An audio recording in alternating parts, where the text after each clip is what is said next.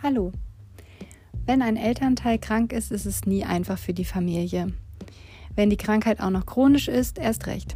Ich bin bei uns die chronisch Kranke, kann man sagen. Ich habe Morbus Crohn, eine chronisch entzündliche Darmerkrankung. Um es meinen Kindern besser zu erklären, habe ich damals das Buch Mamas Bauchmonster geschrieben.